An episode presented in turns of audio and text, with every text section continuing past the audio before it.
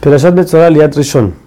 El leproso, una vez curado sus manchas, llama al Cohen, el cual tiene que salir al lugar donde estaba segregado, y al verificar que ciertamente ya no tiene las manchas en el cuerpo, entonces manda a traer dos aves que tienen que ser permitidas para comer y también tienen que estar sanas, o sea que no tienen ninguna enfermedad de las cuales van a morir pronto. También tiene que traer una rama, un pedazo de madera de árbol de cedro, una lana, eh, un pedazo de lana eh, teñido de carmesí y una rama de hisopo. La razón por la que tiene que traer estas cosas, ya que, como dijimos, una de las razones por las cuales viene la lepra, este tipo de charat, es porque la persona habla mucho, habló mal de la gente. Entonces eso, eso lo muestran las aves, que, está, que siempre chillan y hablan mucho.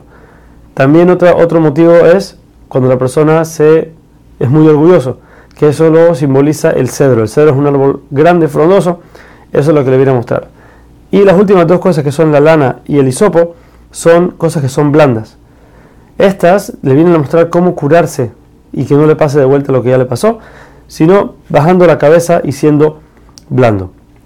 Entonces el Cohen tiene que tomar una de las aves y la degolla enfrente, encima de un, una vasija de barro, la cual debe tener adentro agua de manantial vierte, la sangre tiene que caer, chorrear encima del agua y después toma el cedro y el hisopo, los amarra con la lana, con la lana teñida de, carmesí y junto con eso y el ave que está viva, lo sumerge en la sangre con agua.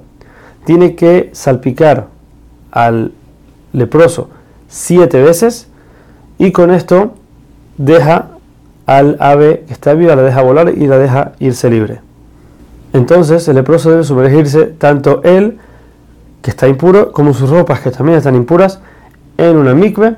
Luego se tiene que rasurar todo lugar donde tenga concentración de cabello, la cabeza, la barba, y tiene que esperar siete días. Ya en este punto y en este momento él ya, está, ya subió una categoría de pureza, la cual lo deja entrar al campamento, pero todavía está prohibido de entrar a su casa con su esposa.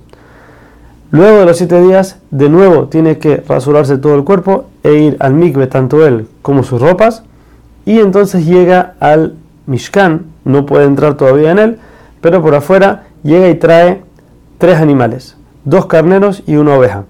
Uno de los carneros es para un asham, la oveja es como hatat y el segundo carnero como olá.